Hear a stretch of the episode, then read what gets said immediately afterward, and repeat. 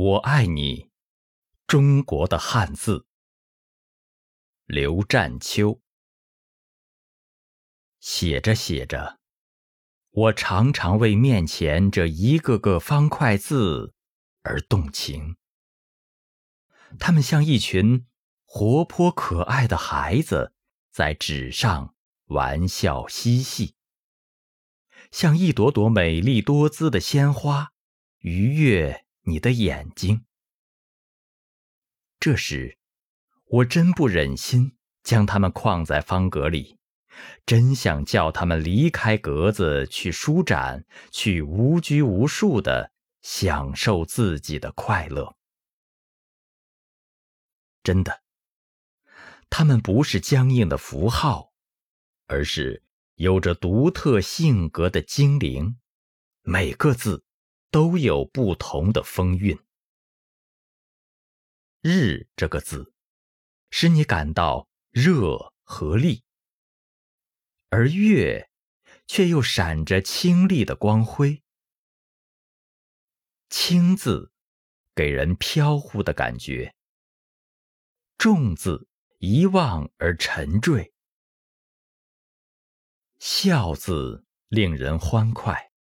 哭字一看就像流泪，霜好像散发出一种寒气。幽字一出现，你似乎进入了森林或宁静的院落。这些有影无形的图画，这些横竖勾勒的奇妙组合，它们在瞬间走进你的想象。然后又从想象里流出，在你的记忆中留下无穷的回味。这是一些多么可爱的小精灵啊！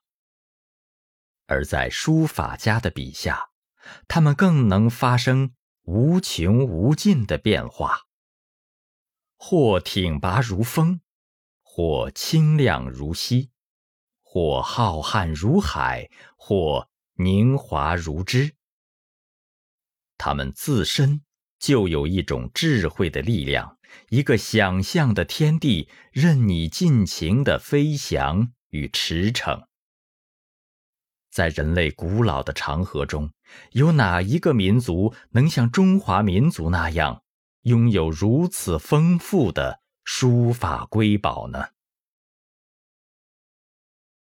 这些美丽而富有魅力的汉字，生来就给使用它的人带来诗的灵性。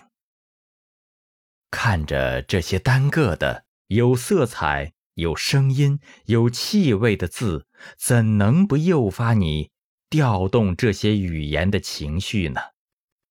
我是炎黄子孙，是喝扬子江水长大的，也许。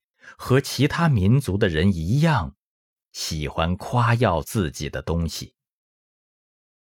俄国罗蒙诺索夫不是用诗的语言赞美过俄罗斯语言吗？我不是传统的盲目维护者，而是崇尚人类创造的文明。